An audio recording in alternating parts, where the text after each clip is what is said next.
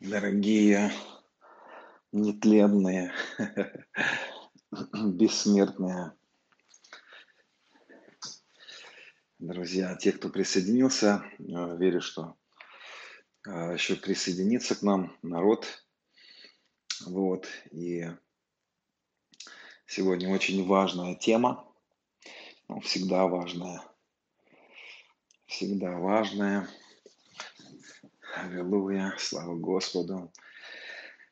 Для тех, кто нас смотрит в записи, хочу сказать, что э, всегда, когда я начинаю прямой эфир, есть время, которое э, мы ждем, те, кто присоединится, потому что написано, когда собираетесь, друг друга ждите.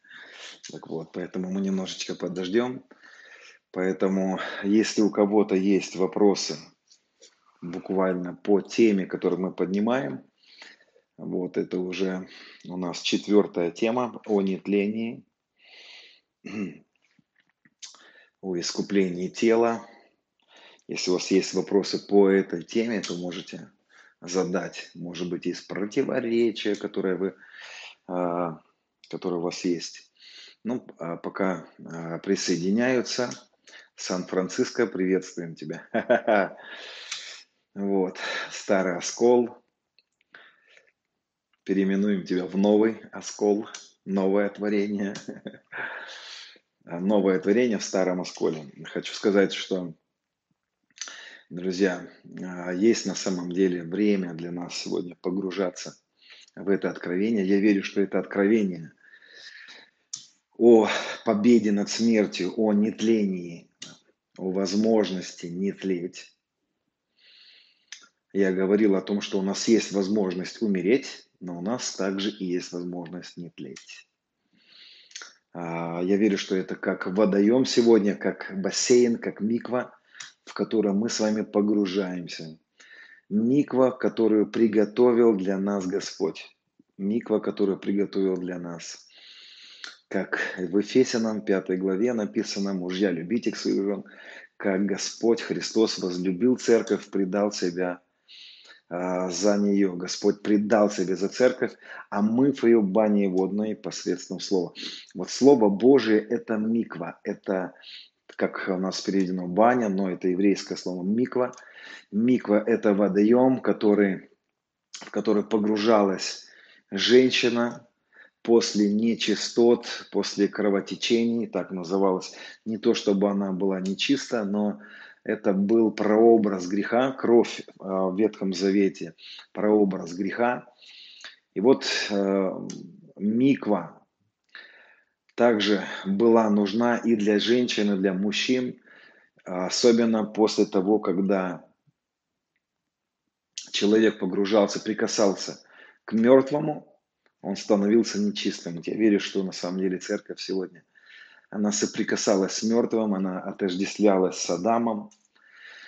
И это на самом деле э, то, что сегодня приготовлено как откровение для церкви, чтобы церковь погрузилась в эту микву, где она переходит в, а, в обновление, погружение того, что Иисус для нас сделал. Это миква, друзья.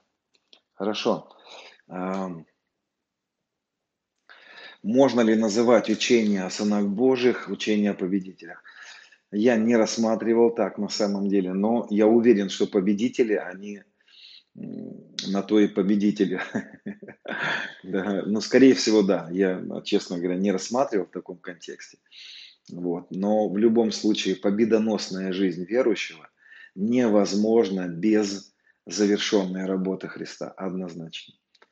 Поэтому те, которые слышат Евангелие и практикуют, это и есть победитель. Так, пастор Денис, а, а, объясните от, а, Откровение 13, 13. Как узнать, как узнать чудеса и знамения ложные или настоящие? Ложные и настоящие. Ну, я сейчас, наверное, не буду толковать особенно Откровение, вот, но как узнать ложные чудеса? От настоящих, на самом деле есть несколько э, моментов, но, наверное, это не, ну, тема немножко другая, поэтому давайте я все-таки попробую в этой теме держаться. Попробуйте найти вопросы именно в этой теме. А так, если вы хотите узнать, ложные чудеса или нет, то обычно чудеса, они куда-то ведут. Куда-то ведут. Вот куда ведут те чудеса? К чему они ведут? Понимаете, если Дух Божий дает какие-то чудеса, то это знамения какие-то, да, знамения для чего-то, чтобы что-то подтвердить. А, и есть вещи, которые, знаете, у ислама тоже наполнено все чудесами. Там очень много всяких э, экзорцизма и чудес и так далее. Но к чему, какой плод? По плодам, да. Я, допустим, в своей жизни не воспринимаю людей, у которых я вижу некоторые действия Духа Святого, как подразумевается. То есть человек говорит, я исцелитель, я исцеляю, я чудотворитель, но в жизни у этого человека э, жизнь в потенциале хаотична. И не видно в жизни этого человека плодов духа, но почему-то есть дары духа. Для меня такие э, люди, э, я не воспринимаю таких людей. Поэтому, если возьмете для себя, но эта тема большая, поэтому я сейчас не буду ее. Почему сыновьям Божьим называются падшими, падшими ангелами? Друзья, такие вопросы, которые нужно целый урок посвящать, поэтому не смогу ответить на этот вопрос. Слишком большой ответ будет. Вот. Мне нужны вопросы по теме. По теме тем более люди в эфире, которые нас смотрят, да, а, которые будут смотреть записи, они ваших вопросов не будут видеть уже. Вот, поэтому попробуйте по теме. Как объяснить, что тот факт, что один раз упоминается в Матфея 11.12, а, что Царство Божие усилием берется. А, как откровение о том, что не нужно прикладывать усилия, да, какое усилие. Хорошо, хороший вопрос, но опять же не по теме. Но я отвечу на этот вопрос. А, давайте попробуем, это коротко на самом деле, почему Царство Небесное, Царство, а, как написано, я не помню, Небесное или Царство Божие, по сути для меня это одно и то же. А усилием берется. Про что идет речь? Мой взгляд вот какой, что усилие мы не можем приложить никакое, кроме как кроме как принять верой то, что Он, Его силой все совершилось. Это истина, это, за это у нас это как аксиома, это фундамент. Да? Даже вера человека не является причиной э, проявления царства. На самом деле крест является единственной причиной. Вера – это способность принять Царство Божье. Вот. Но усилия, которые, на мой взгляд, о которых идет там речь. Есть две версии, можете выбрать себе. Первая версия говорит о том, что против, там один из переводов говорит так, против Царства Божьего ведется война. И употребляющие усилия забирают его. То есть эта точка зрения говорит о том, что есть некоторое давление от, от врага, от дьявола, если человек не охраняет свое сердце, вот у меня есть там тема «Охранять субботу», то у такого человека можно выкрасть веру. Это один момент, то есть против Царства Небесного ведется война, и те, которые употребляют усилия, могут восхитить его. Но я не приверженец такого понимания, мое понимание вот какое. Царство Божие усилием берется в контексте того, что а, друзья, чтобы распространять Царство Божие, нужно усилие. Давайте я объясню, что это такое. Допустим, поехать куда-то на миссию, проповедовать Евангелие. Здесь нужны усилия. Это не усилия для того, чтобы, а, так скажем, а, приобрести Царство Божие в твоем случае. Это усилия, чтобы распространить Царство Божие. Вот. И это мое понимание, что Царство Божие усилием берется – и для первых христиан распространять Царство Божие а, стоило многого на самом деле. Идти месяцы в какие-то города, не было машин. Вот. И в любом случае любой труд а, а, служителей да, христовых, тех людей, которые решили служить для Царства, распространяя, являя Царство, это определенное усилие. Но это не усилие для того, чтобы получить, это усилие, которое мы употребляем для распространения. Те, кто служат, те, которые посвятили свою жизнь для служения, вы знаете, что это непросто. Непросто. И я могу сказать, что много лет нахожусь в служении, и это очень непросто. Бывает, когда тебе нужно будет что-то служить, ехать и так далее. Я честно признаюсь всегда, что и перед своими всеми, да, что э, регулярно переживаю давление такое, что хочется оставить служение просто жить, просто наслаждаться, заниматься семьей, быть в служении по распространению Царства Божьего. Это непросто, непросто. Поэтому это мое понимание. Поэтому так, да, это не просто, когда есть атаки, когда свои против тебя встают. О, друзья, это когда, ладно, мир встает, а когда против тебя встают свои же, это очень бывает непросто. Поэтому Хорошо, голуби полетели. Голуби. Хорошо, ну про голуби это другая тема. А, из Украины пишут, пожалуйста, подскажите, какой перевод вы чаще всего используете. Я а, использую все переводы. Вот. Я а, стараюсь читать на синодальный. Синодальный перевод я читаю и сразу говорю вам, тем, кто слушая, да, можете проверить мою мысль. На самом деле любой перевод не является Словом Божьим. Это чья-то интерпретация. Как бы не переводили, как бы не переводили. Красиво. Поэтому Словом Божьим будет являться только оригинальный текст. Поэтому есть разные переводы, и все будут переводить в угоду каким-то своим а, пониманием и так далее. Поэтому столько есть переводов. Я слышал, что есть 250 это лет 10 назад я слышал, а, что около 200, ну, больше 250 переводов на английский язык только Библии есть. Поэтому и для байкеров есть Библия. Но, поэтому считаете, что вы читаете чью-то интерпретацию, чье-то изложение.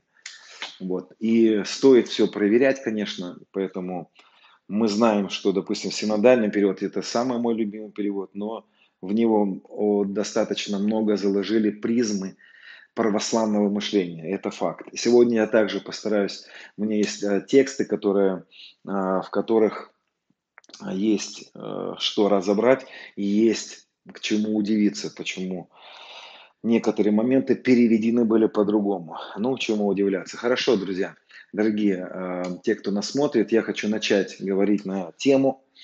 Вот, хочу быть сегодня лаконичным. Хочу просить тех, кто сегодня смотрит это видео да, в, и не смотрел предыдущее, вам не смо, вам, вы не сможете понять всей картины, если не посмотрите предыдущее. Говорю это не для того, чтобы, э, знаете, как бы прорекламировать свое служение. Не занимаюсь этим, то есть никогда не искал никакой а, популярности, поэтому рекламирую только для того, чтобы мы получили истину и смогли ее практиковать, начали ее практиковать. Хорошо, мы говорим с вами о нетлении, о нетлении. И в этом случае э, я сегодня закончу тему нетления, это будет четвертый урок. Хотя у меня есть еще информации, которая не вместилась в предыдущие уроки, и через какое-то время я дополню. Это будет еще дополнение какие-то. Да, нужно все ваши видео посмотреть. Ну, как все? Ну, я, друзья, пишет вот вопрос, да, спрашивает Анастасия. А если хотите, то понять мое, мое понимание, мою практику, конечно, стоит посмотреть. Я говорю много, говорю долго, поэтому прошу э, быть предельно внимательными, потому что я касаюсь ума, я стараюсь изменить образ мышления для того, чтобы практика пришла правильная. Хорошо, дорогие братья и сестры, э, хочу начать тему, которая называется «Нетление. Тема 4. Закон Духа». В моей школе «Новое творение» есть один из блоков а, «Закон Духа жизни». Да, я э, там учил на эту тему, здесь хочу дополнить в контексте нетления. И я буду говорить мысли, которые, а, поверьте, а, вам помогут, если вы поймете, о чем я буду говорить. Я затрону сегодня чьи-то священные коровы. Скорее всего, вам покажется, что я затрону ваших любимых каких-то проповедников, но это исключено. Я с огромным уважением отношусь а, к людям, которые служат, даже с теми, с которыми я не согласен. Вот, и вам советую также никогда не писать в, в чатах, в каких-то комментариях. Не нравится, не комментируйте. Не комментируйте, то есть избегайте споров. Рабу же Господа не должно а, ссориться быть незлобливым. И быть не спорщиком, не стоит доказывать никому ничего. Хорошо, эта тема очень важная на самом деле, потому что без а, темы закон духа мы не сможем практиковать то, что мы говорили до этого. Мы говорили с вами, доказывая о том, что мы можем не тлеть, показывая тексты, где он хорошо к нам относится, почему смерть была, почему у нас есть возможность э, отказаться от преследования смерти. Вот. И четвертая тема – закон Духа. Без понимания закона Духа вы не сможете не практиковать свободу от греха и не сможете практиковать нетление. Вы будете теоретиками, вы можете знать эту тему, но можете ее не практиковать. Потому что надо понимать, как это работает конкретно, как это работает. Так вот, друзья, первый текст, который хочу прочитать, притча 12.28. «На пути правды жизнь, на стезе ее нет смерти. Скажите мне, драгоценные, Иисус является нашим, наш, э, Он наш путь правды, праведности. Мы уже на этом пути, или мы только будем когда-то на этом пути? На пути правды, праведности. А мы праведны, как говорит Писание, Его праведностью. Мы уже праведны. На пути правды, праведности жизнь подчеркивает автор, на а, стезе ее нет смерти. Друзья, Иисус наш путь. Это узкий путь. Ты можешь верить в одной и той же церкви. Будут люди, которые будут практиковать жизнь в свободе и в нетлении. В, другой, в этой же самой церкви будут люди, не знающие истины, и будут люди, которые знают, но не практикуют. Не принесло, может не принести пользы слово слышанное. Я даже добавлю выученное наизусть, но не растворенную верою слушавших. Поэтому а, слово, которое мы проповедуем, в нем есть польза. Хочу сказать, немножко отойдя от темы, что эту тему закон духа я поднимал в моменте, где мы учили о победе над грехом. Хочу сказать, что когда мы учим о Потому что у нас есть возможность иметь победу над грехом. И когда мы учим о том, что мы умерли и воскресли, и когда мы умерли, совлеклось греховное тело, мы не говорим теорию. Мы не говорим о том, что просто мы вот так верим. Мы говорим о том, что мы начинаем это практиковать. Мы говорим о том, что мы реально начинаем ходить в победе над стихиями. Потому что Дух Святой, который внутри нас, дает силу побеждать стихии греха. И это единственная сила, которая дает возможность. Предлагаю вам посмотреть эту тему «Закон Духа». Здесь закон Духа в нетлении. Также эта тема, также это момент. Поэтому, друзья, мы, мы познаем, мы познаем э, то, что дано нам через крест, не для того, чтобы просто знать, но перейти в практику. Для практики нужен Дух Святой. Запомните эту мысль. Господь сказал нам, 15 глава Евангелия от Иоанна, а без меня не можете делать ничего. Ничего. У нас нет возможности без Него что-то делать. Мы не можем делать без Него ничего. Ты не можешь победить грех без Него. Сила Духа Божьего – единственная способность победить грех в твоей жизни. Сила Святого Духа – это единственная возможность победить тление в твоем теле и в, а, в твоем окружении. Только лишь Дух Святой, только лишь Его присутствие в нас гарантирует нам. Почему Господь сказал не отлучаться из Иерусалима, а ждать обещанного от Отца? Потому что кого они ждали? Дух Святой. Он сказал, вы получите силу. Силу для чего? Исцелять? Да. Силу для чего? Побеждать грех? Да. Силу для чего? Победить. Ходить в победе над смертью и тлением? Да. Аминь. Друзья. Поэтому э, Дух Божий – это единственная гарантия победы над тлением внутри нас. У нас самих по себе нет такой даже функции. И я хочу подчеркнуть это, потому что я, я буду сейчас разоблачать. Я слышу сегодня, дорогие братья и сестры, как говорят на эту тему. Они тлении разные люди. И я не буду там говорить, что я лучше всех понимаю. Я хочу сказать, что я слышу, как говорят о нетлении, и ни слова не говорят о Христе в этих темах ни слова не говорят о Святом Духе, но там есть свои практики какие-то, там есть, там они пытаются прийти, это духовные практики, даже, может быть, христианские практики, но в них нет Христа. Это очень опасно. Ты не можешь ничего в своей жизни добиться без Христа и без Святого Духа. Невозможно, это одно. Дух истины. Истина и называется Иисус, и Дух Святой, Дух истины я вам буду объяснять, почему Дух Святой единственная возможность для того, чтобы побеждать силу смерти. Он является жизнью внутри нас. Аллилуйя. Спасибо, друзья, кто присоединяется сегодня в субботний день. Шаббат шалом. Вот мы с вами и заходим сейчас в шалом. Вот настоящий шаббат, когда мы погружаемся в то, что совершил для нас Господь Иисус, друзья.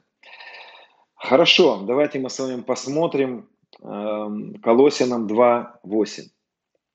Смотрите, братья. Вот когда Писание говорит братья, о чем Писание в этот момент говорит? Братья – это и мужчины, и женщины. Это называлось братья. Братья. Поэтому, сестры, это к нам ко всем. Смотрите, братья, чтобы кто не увлек вас философией, пустым обольщением, по преданию человеческому, по стихиям мира, а не по Христу. О чем здесь идет речь? На самом деле вот этих вот идей, как можно добиться победы над грехом, как можно побиться, добиться а, успеха в финансах, как можно добиться вообще успешной жизни. Книжек много написано. Как можно добиться победы над тлением. У, сколько книжек написано.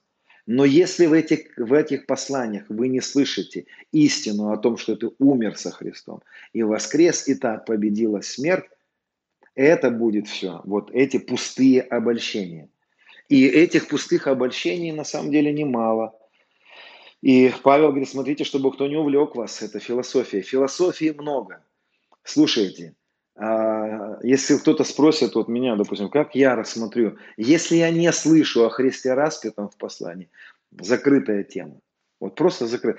Вот этой философии, как нам предлагают выйти из своих проблем, продлить жизнь, и так далее, этой философии много.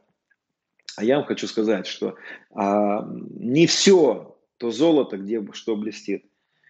Нельзя нам принимать вот эти стихии, какие-то мировоззрения, идеи, а, сегодня, допустим, а, если вы посмотрите, есть такое так называемое New Age движение, около христианское движение New Age. Там тоже будут говорить про Иисуса, там тоже будут говорить о практике пропитывания, там тоже будут учить о вере.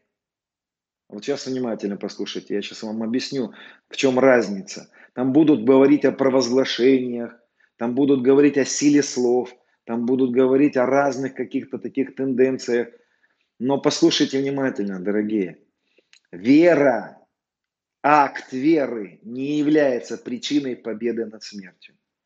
Твои провозглашения и твои слова не являются причиной победы над смертью. Твоя, твое э, пропитывание, э, когда ты включаешь музыку, пропитываешься, это не является причиной победы над смертью. Это не причина. Вот в чем беда, на мой взгляд, учения веры.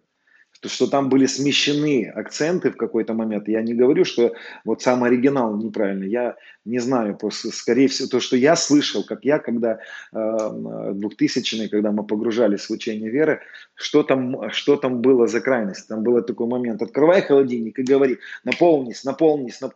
А что не так, ты скажешь? Дело в том, что в этом случае, когда я говорю чему-то прийти, я подразумеваю, что сила только в моих словах. И это произойдет, потому что я говорю. А теперь внимательно. А правильно вот как делать. Правильно говорить так. Иисус, ты все совершил. Иисус, твой крест все совершил. Через нищету твою я обогатился. И ты своими словами всего лишь говоришь то, что Он совершил для тебя. Причиной твоей победоносной жизни не являешься ты, твои провозглашения, твоя вера. Причина твоей победоносной жизни является крест Иисуса. Я веровал и потому и говорил. Во что веровал? Смотрите, я могу верить в то, что я говорю, я могу верить в свою веру, я могу верить в то, что мои слова волшебные, и из-за этого будет что-то происходить. Очень похожие мысли, но не то. Я верю в то, что произошло на кресте, и мне дано это, и поэтому я говорю. И силой является крест. Крест является силой. Дух Святой внутри меня является силой. И если вы попробуете понять эту мысль, то вы, у вас многие вещи встанут на свои места. Твои слова не волшебные, запомни. Ты, если мы смещаем акцент на наши какие-то усилия, если я буду что-то говорить, и сила придет, я буду говорить, и, и смерть пройдет, то тогда получается ты источник силы. Это, твоя, это твои способности источником силы являются. Ты отдельный Бог – у тебя такие же характеристики, как у Бога. И я помню, мы читали такие книги, где нам говорили, в нас Бог вложил такую же способность, как у Него. На мой взгляд, это очень опасное утверждение. Потому что моя способность, вот какая, Дух Божий внутри меня. А без Него я ноль на палочке, никто. Без меня, Господь говорит, не можете делать ничего.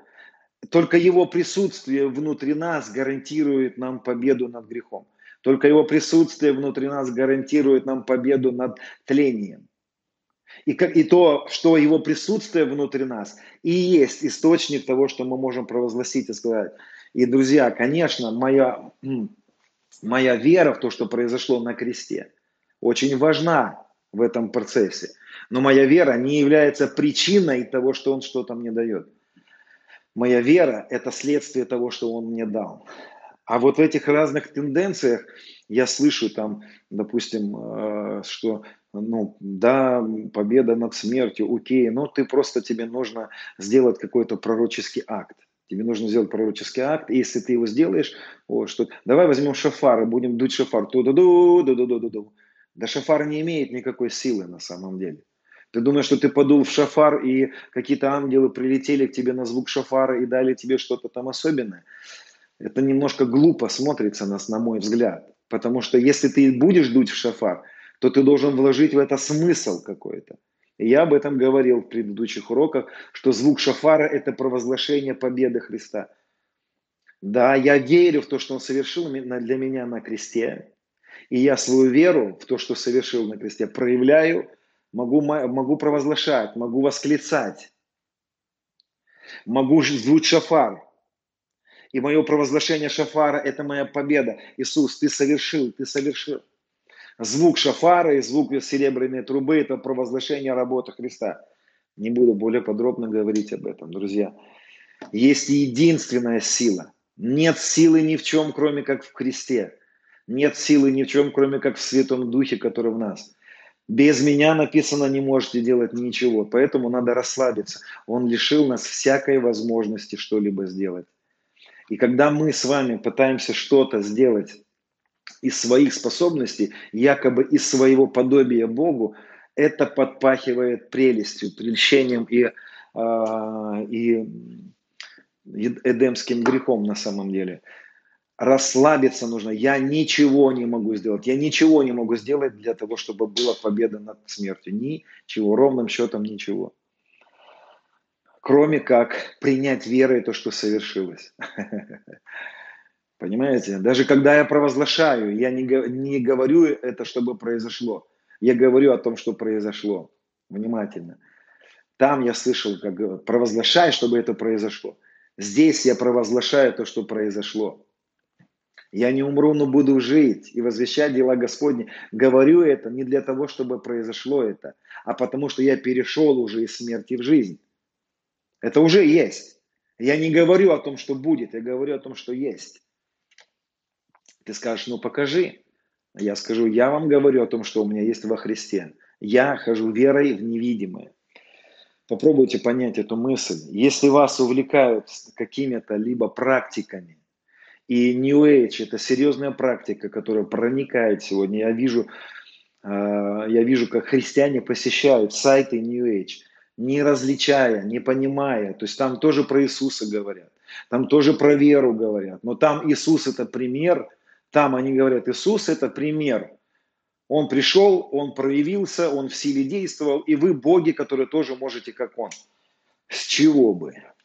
С чего бы? Что-то незаметно, что мы что-то можем.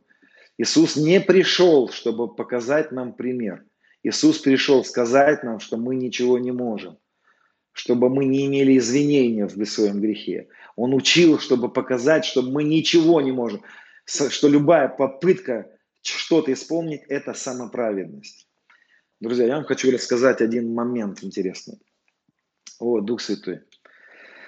А, нам, я в последнее время перестал рассказывать наши пророческие сны в своих посланиях, потому что заметил, что это немножко смещает акценты. Вот, и хочу вам сказать, что, ну, немножко расскажу. Господь нам дал один пророческий сон. Когда мы начали говорить о голубях, о посещении неба, Господь дал пророческий сон моей супруге. Он ей во сне дал сапфировые крылья крылья из сапфира. Мы были удивлены, почему Господь дал крылья из сапфира, друзья. Мы начали изучать эту тему о сапфире, и я не могу сейчас более подробно, я буду высвобождать эти темы более подробно позже. Вот. Но к чему я хочу сказать? Мы обнаружили, что а, есть такое понимание, что скрижали первые были сапфировые. Мы, кстати, приближаемся скоро к Шавуоту, и это очень важно. То, что я сейчас говорю с вам о Святом Духе. Ребята, Дух Святой – это единственный, о, любимый Дух Святой, прекрасный Дух Святой.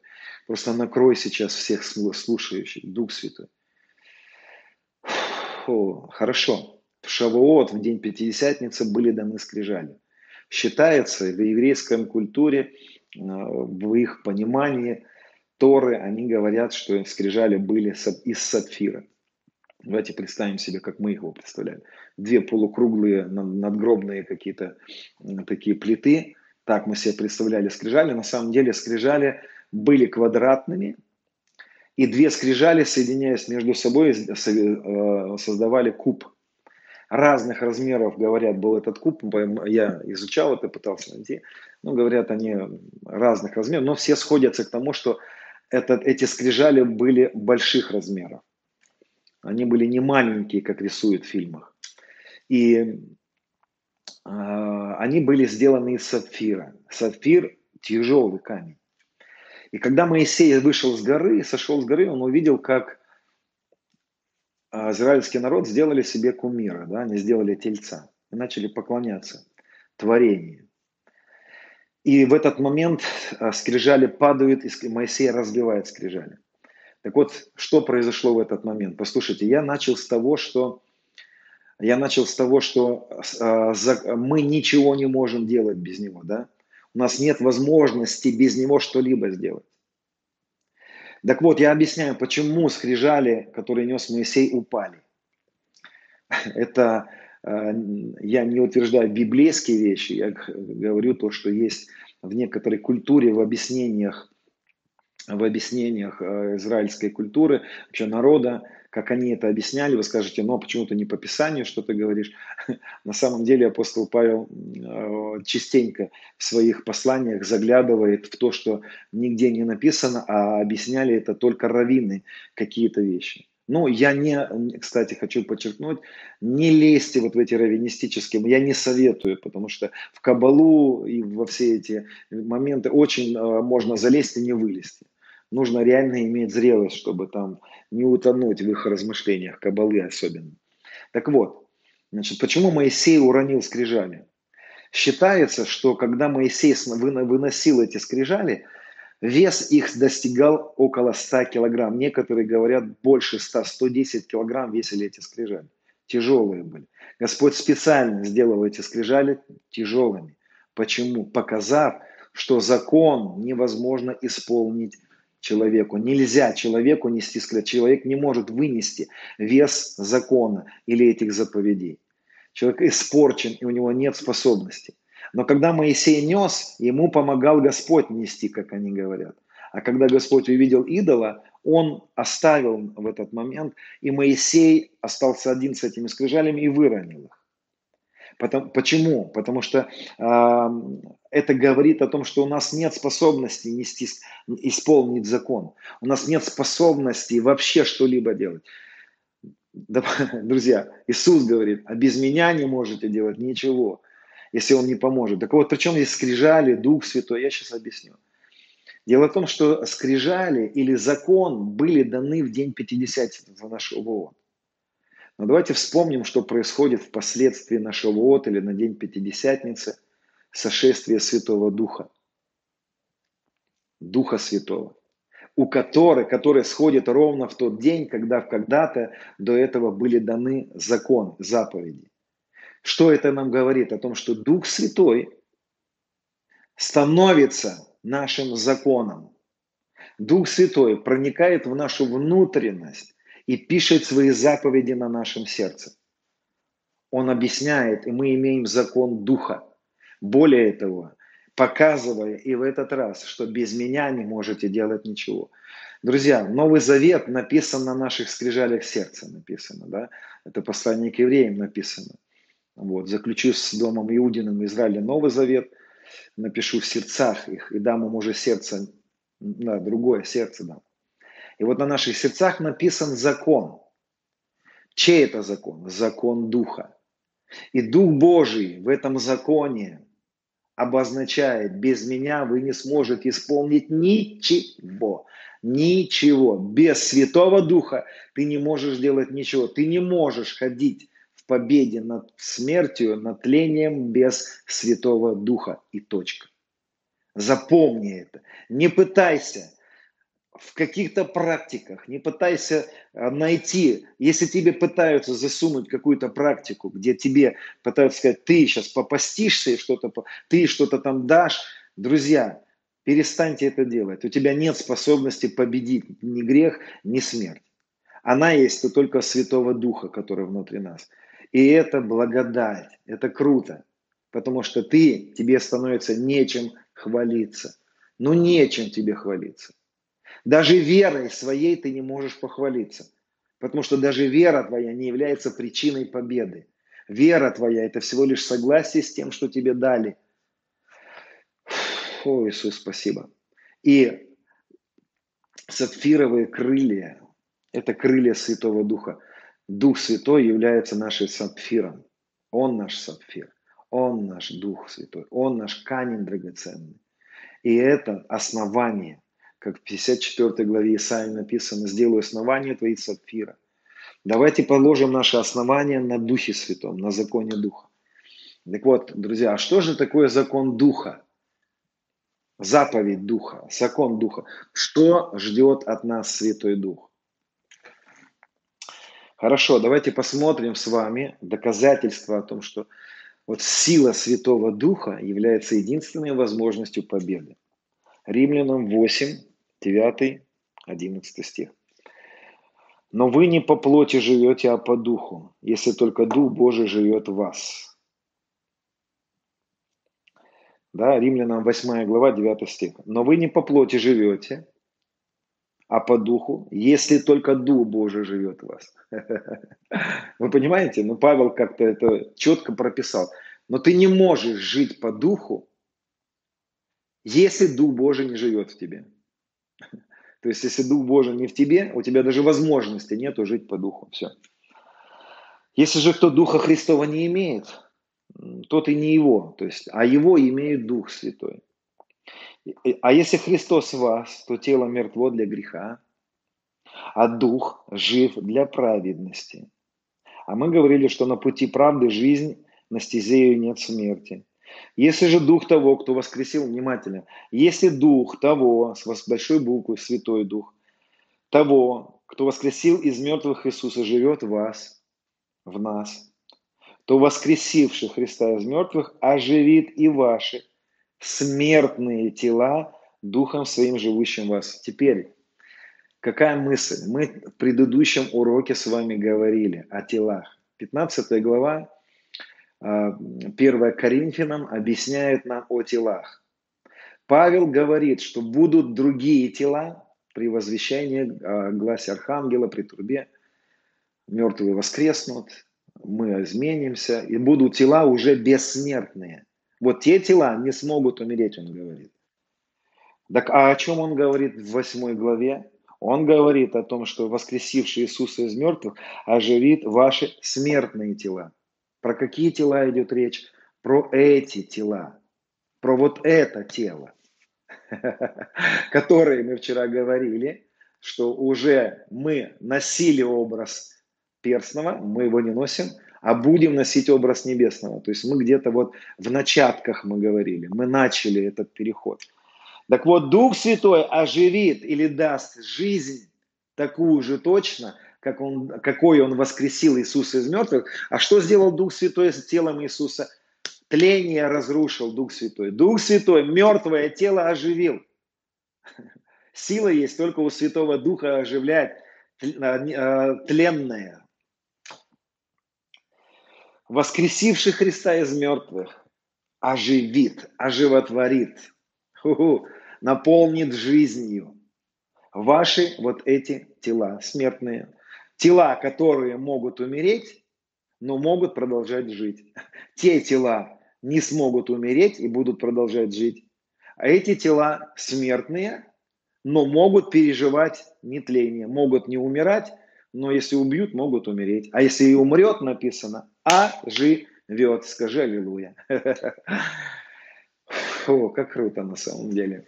Как он Марии сказал, всякий верующий и живущий не умрет. Если умрет, оживет. Интересно. Дух Святой – это единственная сила, побеждающая силу греха и тления. Не пытайтесь найти силы, не черпайте силы для победы над смертью а, в каких-то потугах. Я за то, чтобы мы много времени проводили в молитве. Но, друзья, никакое количество молитвы не сделает тебя, не даст тебе возможность победить тление. Только пойми меня, я сам стараюсь много молиться но твое количество, проведенное в молитве, не дает тебе возможность победить тление. Твое количество жертвенности не гарантирует тебе и не дает тебе права победить тление. Хотя ты призван быть жертвенным из-за любви к нему, и даже очень жертвенным, и даже если нужно будет царю, и будет такая ситуация, отдать жизнь за него – только если он тебя попросит, конечно, не глупи. В истории церкви много таких сюжетов было. Это правда. О, Иисус, спасибо тебе. Поэтому, друзья, мы говорим о законе Духа Святого. То есть присутствие Святого Духа в нас гарантирует нам. Это единственная гарантия победы над смертью. Хорошо, Римлянам 8.2 потому что закон Духа, Тора, на иврите слово закон Тора, Тора Духа, Духа с большой буквы. А у нас синодальный с маленькой буквы, других переводах с большой. Почему с большой? Потому что в контексте 8 главы речь идет о Святом Духе. Потому что закон Святого Духа Духа жизни, Духа, несущего все жизнь, Духа Святого, несущего, несущего в себе возможность побеждать, победы во Христе Иисусе. На самом деле правильно, на мой взгляд, было бы так. Поставить запятую, потому что закон Духа жизни во Христе Иисусе. То есть Дух Святой, закон Духа жизни в вере во Христа Иисуса. Ну, дальше он говорит, Павел освободил меня от закона греха и смерти. Павел, тебе повезло, закон Духа освободил тебя от закона греха и смерти, а мы мучаемся. Так я читал много лет. А оказывается, вот здесь синодальный перевод постарался спрятать от нас некоторую смысловую нагрузку. Потому что на самом деле здесь написано так. Закон Духа жизни во Христе Иисусе освободил тебя. Там не написано «меня», там написано «тебя». И есть переводы современные, в которых уже перевели по-другому. Закон Духа освободил тебя. Ты скажешь «освободил»? Да, уже освободил, тебе надо начать верить в это. Помните, мы в завершенной работе. Мы говорим о том, что у нас уже есть во Христе. Ты во Христе, вне времени находишься. Ты еще не понял этого, но теперь ты пробуждаешься к истине. Друзья, нас, верующих, мы пробуждаемся сейчас к истине о завершенной работе, которая приводит нас к такой глубине Святого Духа, Господи. Я хочу тебе сказать, закон Духа освободил тебя уже. Просто тебе нужно прийти в эту практику. Так вот, интересно, здесь теперь я хочу еще сделать некоторый анонс, потому что а, восьмая глава, она нас связывает с седьмой главой, очень такой э, скандальной в том плане, что она, ее используют некоторые люди, пытающиеся доказать, что апостол Павел грешил и говорил, бедный я человек. Хорошо, должны понять, драгоценные, что не было глав, когда он писал, это была одна мысль. Вот ее восьмой главой разорвали эту мысль. Но я хочу вам сказать, что седьмая глава, здесь теперь внимательно послушайте, дорогие, драгоценные, большой пазл вам передам. Шестая, пятая, шестая, седьмая, восьмая глава – это один блок, это одна большая мысль. В этих главах Павел рассказывает про четыре закона. Четыре закона. Он употребляет в разных... Мы читаем закон, закон, закон, закон. А он там о четырех законах говорит. Первых два закона мы соединяем в одно. Это закон а, был дан, который в Эдемском саду, и заповедал Господь Бог. Из-за из нарушения этого закона пришла смерть. Второй закон, который там говорит, это закон Моисея, который я в предыдущей теме говорил, на мой взгляд, он их там э, оба упоминает, но он соединяет их как будто бы в одно, потому что смертоносными буквами он их называет закон Моисея. Потому что закон Моисея был дан только для того, чтобы более ясно объяснить людям, что они грешники. Он был не, для, не дан был для того, чтобы его исполнили. Он это доказывает в 4 главе послания к римлянам также. Хорошо. Первых два закона, закон данный в Эдеме, закон дан Моисеем, это один и тот же закон, только в разной э, в расшифровке, так скажем. Закон Моисея это более ясный, более расшифрованный. Что тот и тот смертоносный. Третий закон, который описан в этих главах, я просто не буду эти главы читать, потому что мне пришлось бы несколько часов это только разбирать. Третий закон, который вы найдете в этих главах, это закон греха. И он говорит, что закон Божий хороший. Не делай этого, не делай этого. Но он настолько тяжелый, как эти скрижали, что этот закон не может исполнить человек, и поэтому не исполнивший закон подвергается проклятию смерти. И, а что он не дает исполнить закон, Павел говорит, закон греха и смерти не дает исполнить закон Божий, исполнить эти заповеди.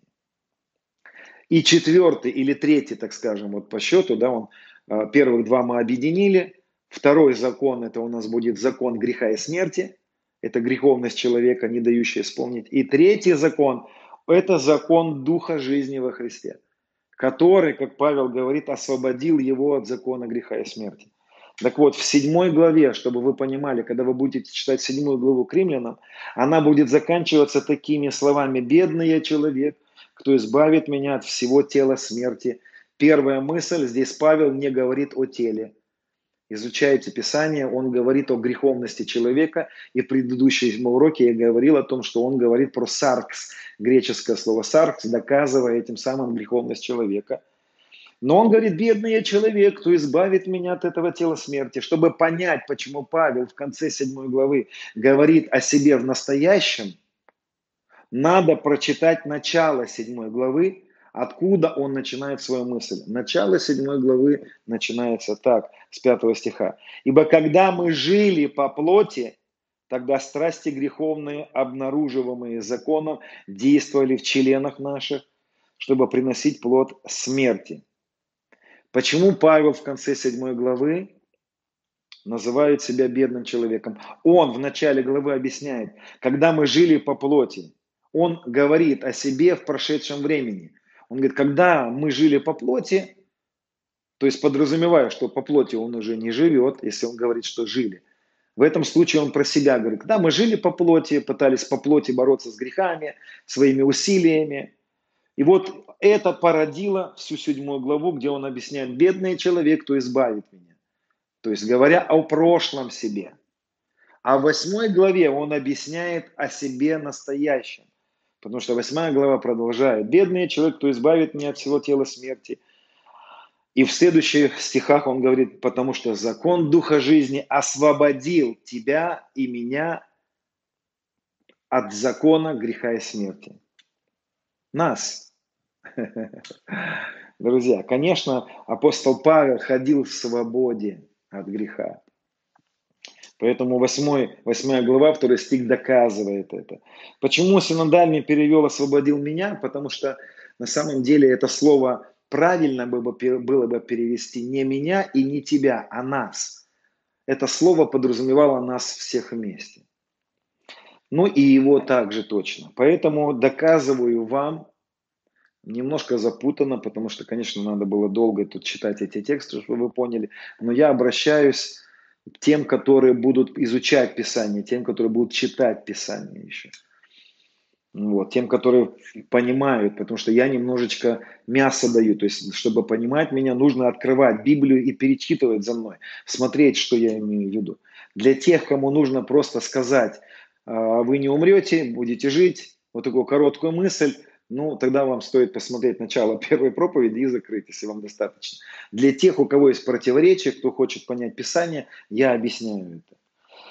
Поэтому апостол Павел говорил о себе в прошедшем времени. Но, а в настоящем, еще раз прочитаем, что он в настоящем говорит, потому что закон Духа жизни освободил меня, нас, тебя от закона греха и смерти. Внимательно. От закона греха это невозможность не грешить, но он не останавливается на этом. У тебя и у меня есть возможность не грешить. Хочу здесь заметить. Иногда меня спрашивают, вы учите о благодати, вы учите людей не бороться с грехом. Вы учите людей грешить. Я никогда этого не говорил. Я учу людей воспользоваться законом Духа жизни для победы над грехом. Я говорю о том, что у тебя нет возможности своими силами победить грех.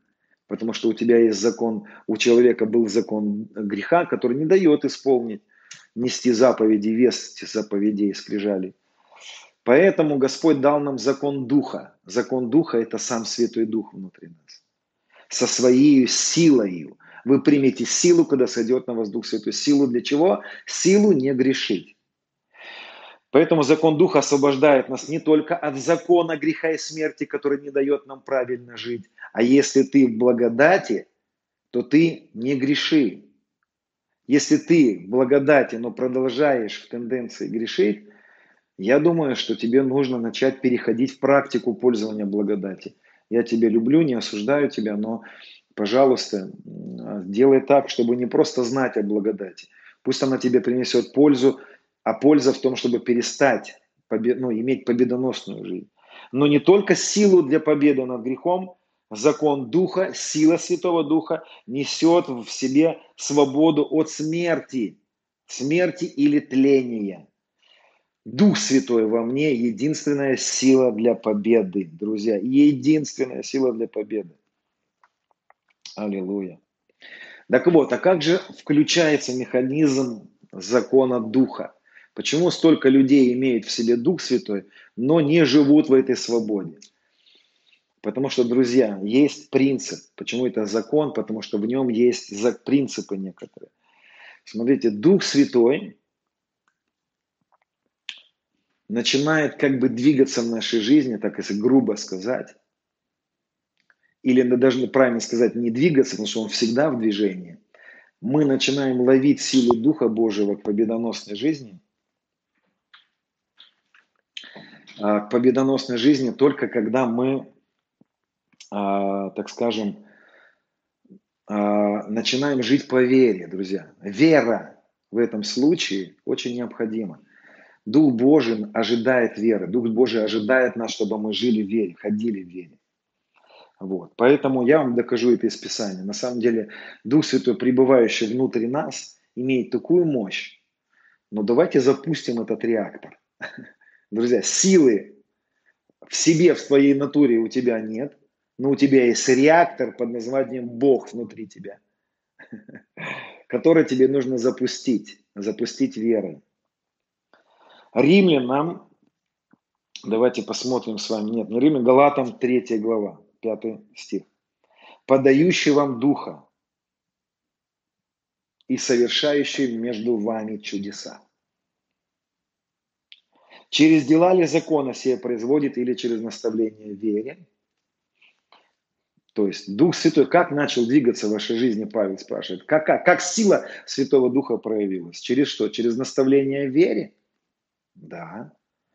То есть Дух Божий не двигался до той меры, пока люди жили по закону, пытались что-то сделать, чтобы что-то получить. Как только их наставили в вере, люди приняли верой то, что совершил Иисус, и Дух Божий начал совершать чудеса. Yes, of course.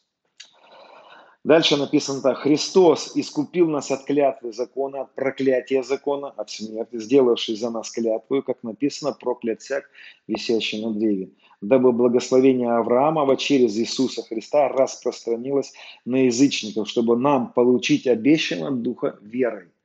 Вера в этом случае не, слушайте, вера не является причиной победоносной жизни, как бы.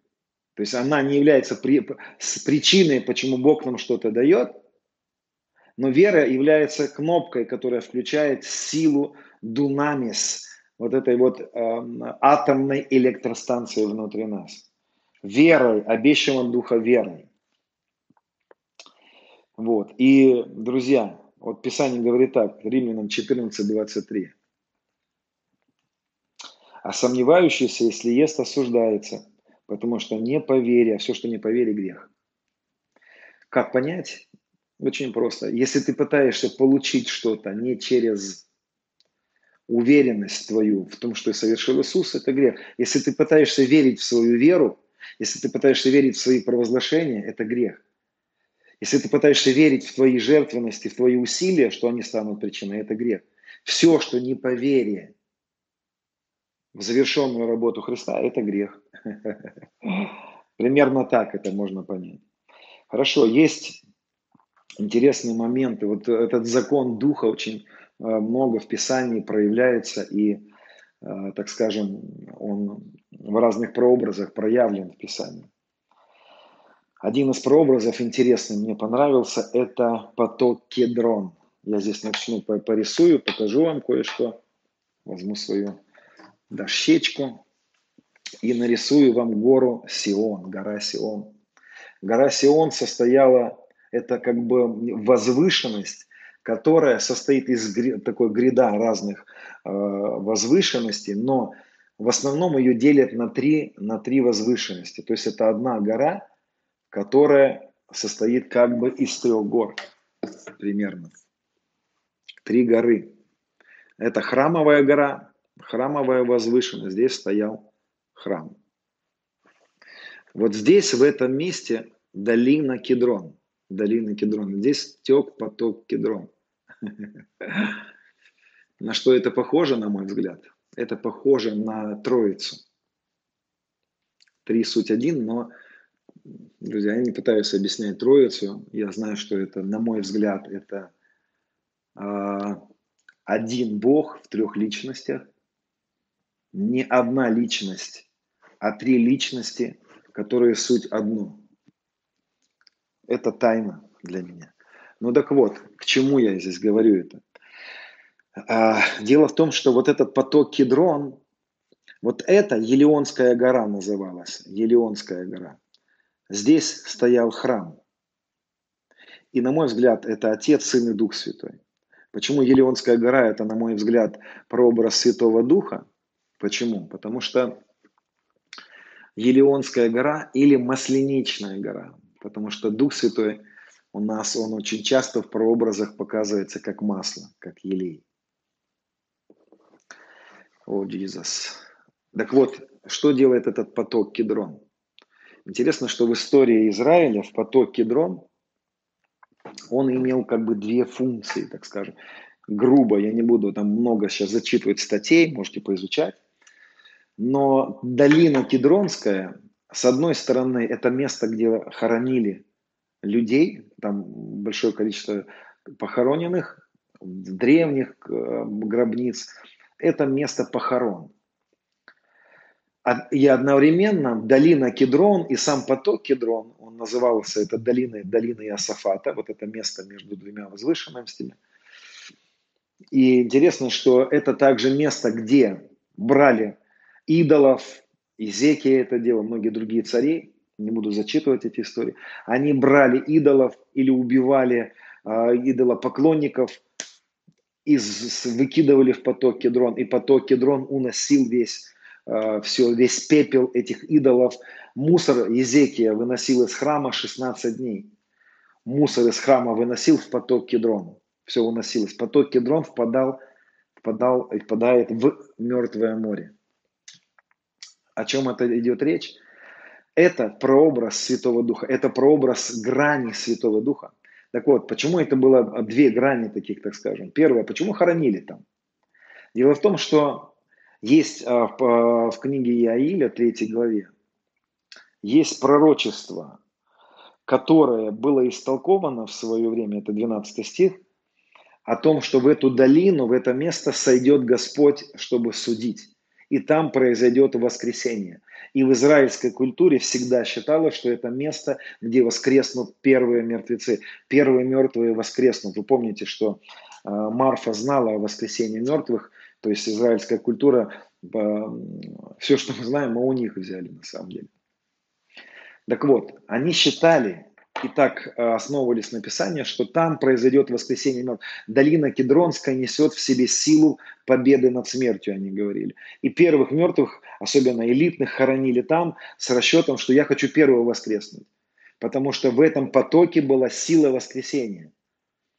Но также в этом потоке, в этот поток скидывали э, вот это все нечистое, и он уносил это в Мертвое море, говоря этим самым, что эта сила, этот, этот поток нес силу избавить от того, что принесло разрушение. Сила Святого Духа имеет возможность избавить нас от смерти, избавить нас от тления, избавить нас от преследования закона, избавить нас от преследования закона греха и смерти. Сила Святого Духа, как поток кедрон, уносит, избавляет нас от силы греха, от рабства греха. И сила потока кедрон также имеет возможность воскрешения, обновления, силы, силу, э, силой, которую он воскресил Христа из мертвых. Друзья, Дух Святой имеет в себе этот поток вытащить из нас, убрать нас, освободить нас и принести, наоборот, жизнь и воскресение. И, друзья, это единственная сила – я хочу вам сказать, что когда мое понимание хлебопреломления, я верю в то, что хлебопреломление очень важно. Я верю, что кусочек хлеба и вино является символом, на мой взгляд. Я не люблю и не придаю на самом деле э, сакральности самому кусочку. Пусть написано, что это тело, а это кровь. На самом деле я, мое понимание, что в этот момент Иисус говорит, это прообраз моего тела – и прообраз моей крови. Зачем это нужно? Потому что когда Павел встречается, я сейчас вам объясню, почему я об этом говорю. Павел встречается с Иисусом, и он говорит, я от самого Господа принял. Значит, Господу было важно Павлу объяснить от самого Господа вот эту смысловую нагрузку хлебопреломления. Он говорит, что Господь мне сказал, что когда вы это делаете, первое, Делайте это воспоминание. Для чего нужно воспоминание? Чистый смысл. Возбудить чистый смысл. Потому что сила на самом деле не в самом кусочке. Сила на самом деле в Святом Духе внутри нас и в законе Духа.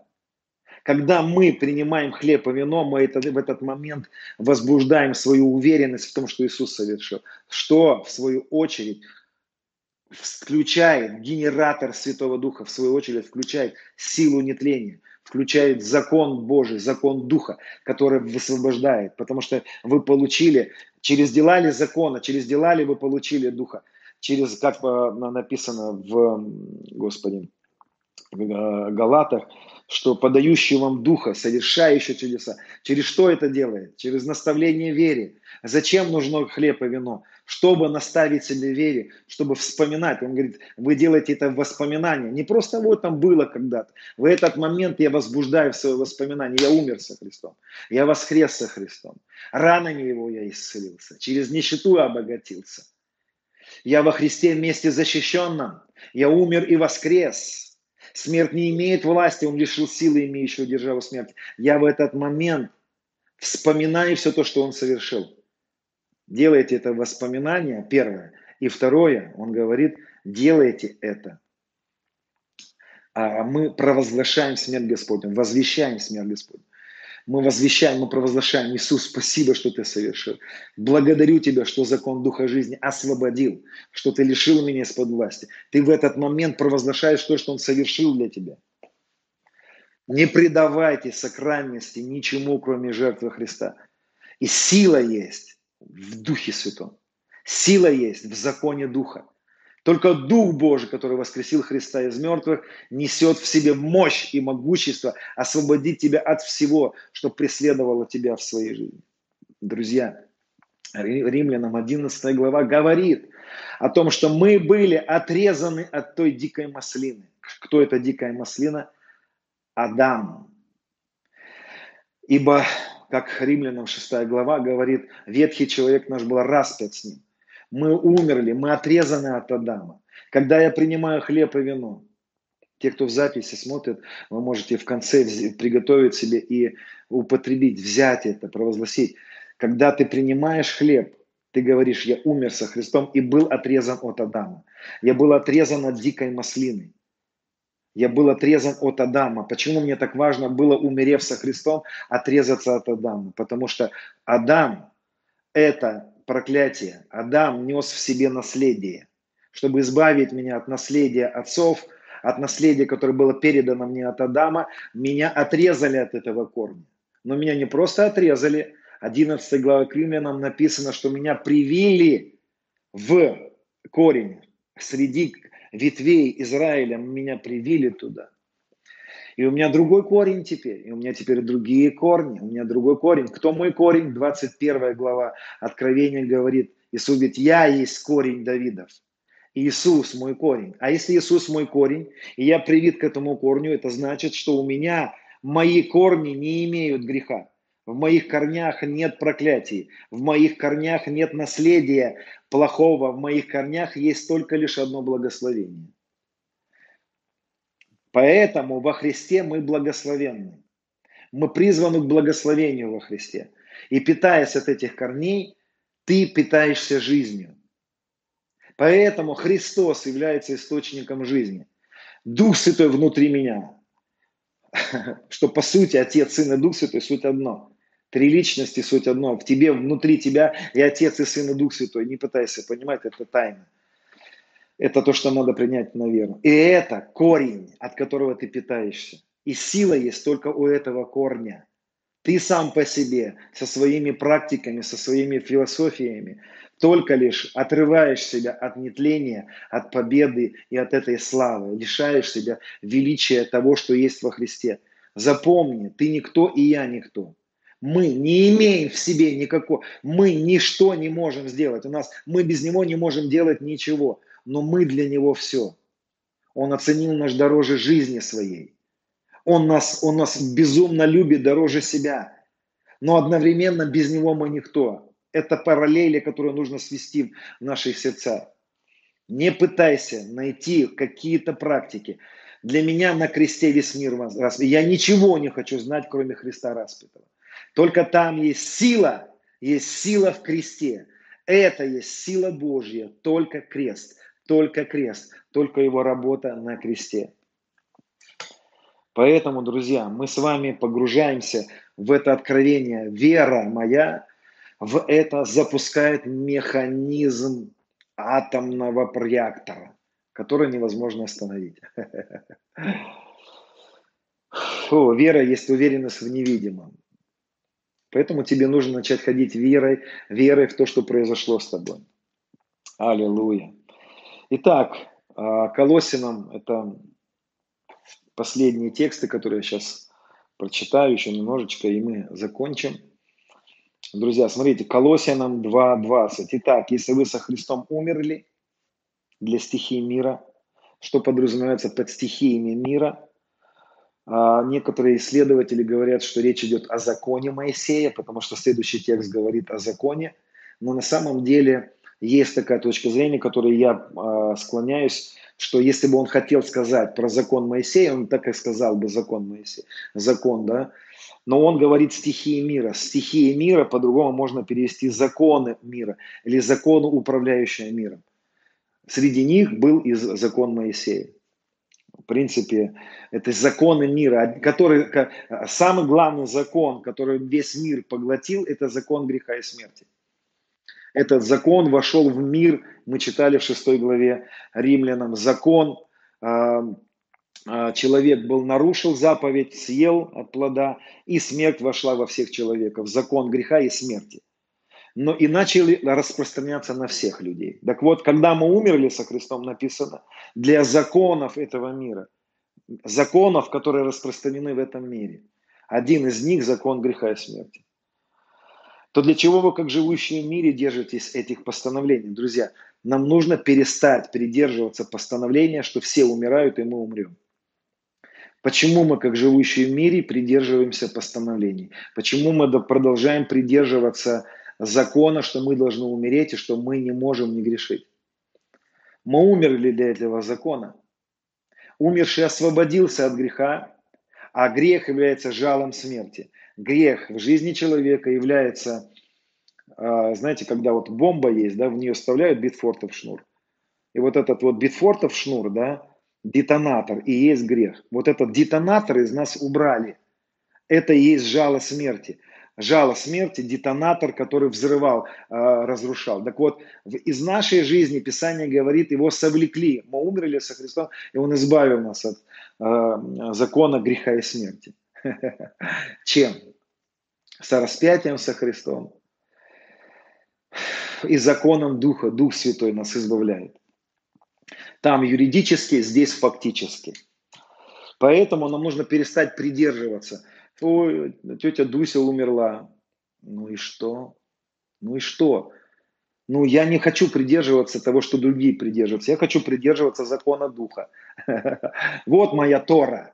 Моя Тора – это Дух Святой. Моя Тора – это то, что совершилось на кресте. Это мой закон, это моя истина. Закон был дан через Моисея, благодать и истина даны через Иисуса Христа. Я придерживаюсь истины о том, что Он все совершил, и закона Духа. Вот. Я не беззаконник. Вот на самом деле в Новом Завете беззаконники те, которые придерживаются закона Моисея. А мы придерживаемся закона Духа. А закон Духа в том, что ты, ты веровал в то, что совершил Иисус. Иисус, скажи, что нам делать? Вот дело Божье. Верьте в того, кого послал Отец Бог. Верьте в то, что Он его послал. Верьте в Его работу. Вот. И, друзья, напоследок я хочу сказать, что э, есть один пример интересный, который описан в Писании, это Неиман.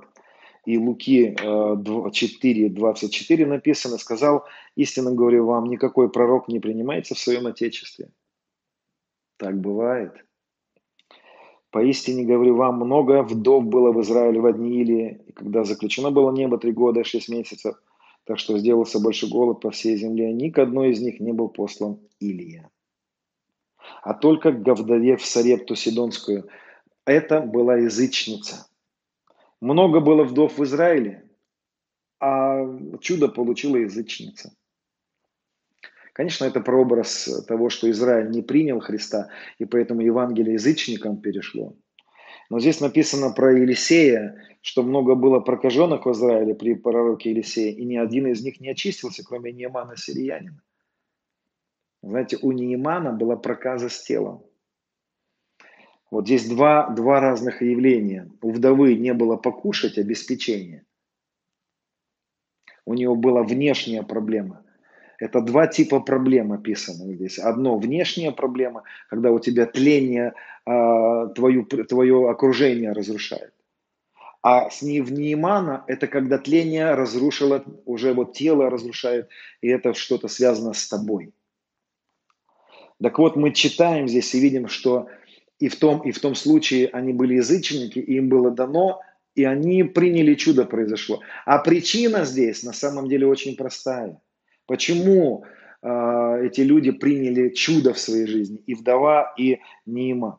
Потому что оба, и тот, и тот, поверили в, э, ну так скажем, в нечто, когда э, Или пришел, Илья, да, он сказал вдове, сделай лепешку для меня. И это был акт веры а, этой женщины. Она проявила веру свою. И на самом деле, что Неиман, он тоже проявил веру. И этим самым Иисус показывает, что вот язычники, в отличие от евреев, да, ну, кстати, ну, не все евреи, правильно говорить, конечно, много евреев спасалось и спасается, еще будет спасено. Но в этом случае мы понимаем, что речь идет о том, что в Израиле было много, а приняли язычники. Да? Почему они приняли свое чудо? Потому что поверили Слову. Что сказал Илия вдове? Сделай мне сначала. Это значит, что когда она должна была его накормить последним, что-то с ней должно было сделай сначала мне. Прими верой да, слово, слышанное, Прими это безумие веры. Отдай возможность своими силами что-либо менять. Вот что сделала вдова. Она отдала все какие-то возможности изменить свои обстоятельства. Она перешла в уверенность, в моих силах нет возможности изменить обстоятельства. Господь, ты все совершишь. Я принимаю это. Поэтому эти два персонажа показали пример веры. Поэтому они и пережили сильно. Почему Израиль не пережил в тот момент? Потому что они не хотели жить верой, они хотели жить законом. Естественно, законом они, они э, хотели что-то сделать, чтобы что-то получить. Ну а здесь проявился принцип веры. Здесь ни один пророк, ни другой не говорит, сходи в храм, сделай то-то. Они говорят нечто, что нужно было принять верой. Что делает Нейман? И здесь я закончу, друзья. Нейман исцеляется телом, обновляется его тело. Мне нравится, потому что написано там, что тело его стало как у младенца. О, Иисус. Что, что говорит ему пророк? Пойди в Иордан, окунись семь раз в Иордан. А, эта тема о Иордане также была в предыдущих уроках в этой школе. Я новое творение, да, я говорил о Иордане, я перешел в Иордан, там я более глубоко погружаюсь в тему Иордана. Иордан – это моя уверенность и погружение в уверенность, что я умер со Христом. Поэтому, если ты сделаешь это безумие, как?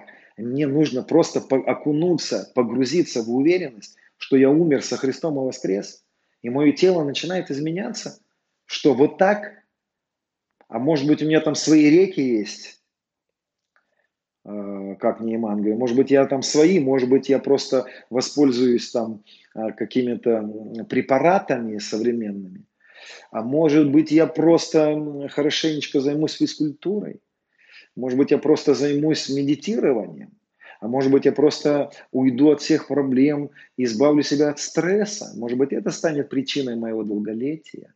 А может быть, это правильное питание. Я не против, убегает проблем, правильное питание, все окей, все хорошо, но это не причина. Это не, прич... это не должно стать причиной.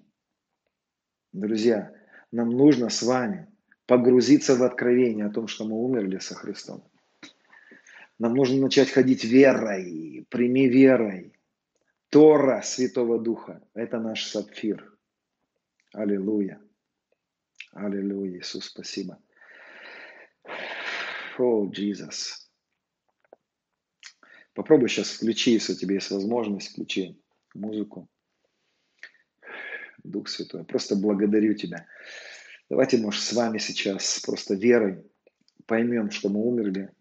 Ты можешь закрыть свои глаза. Рассмотри себя во Христе сейчас. Ты умер и воскрес со Христом. Я верю в обновление тела, как у Неймана. Это помазание, обновление тел. Помазание, обновление тел. Помазание для обновления тела. Чтобы тело не потело. Чтобы тело полетело. Чтобы тело прошло сквозь стену. О, Иисус. Эти тела славные, любимые Господом тела, искупленные, тела члена Христовы. И мы с Ним одно. И как Он великий, так и это величие а, отражается через нас. Так правильно. Дух Святой, я просто благодарю Тебя за победу. Дух Святой, благодарю Тебя за Твое присутствие внутри нас.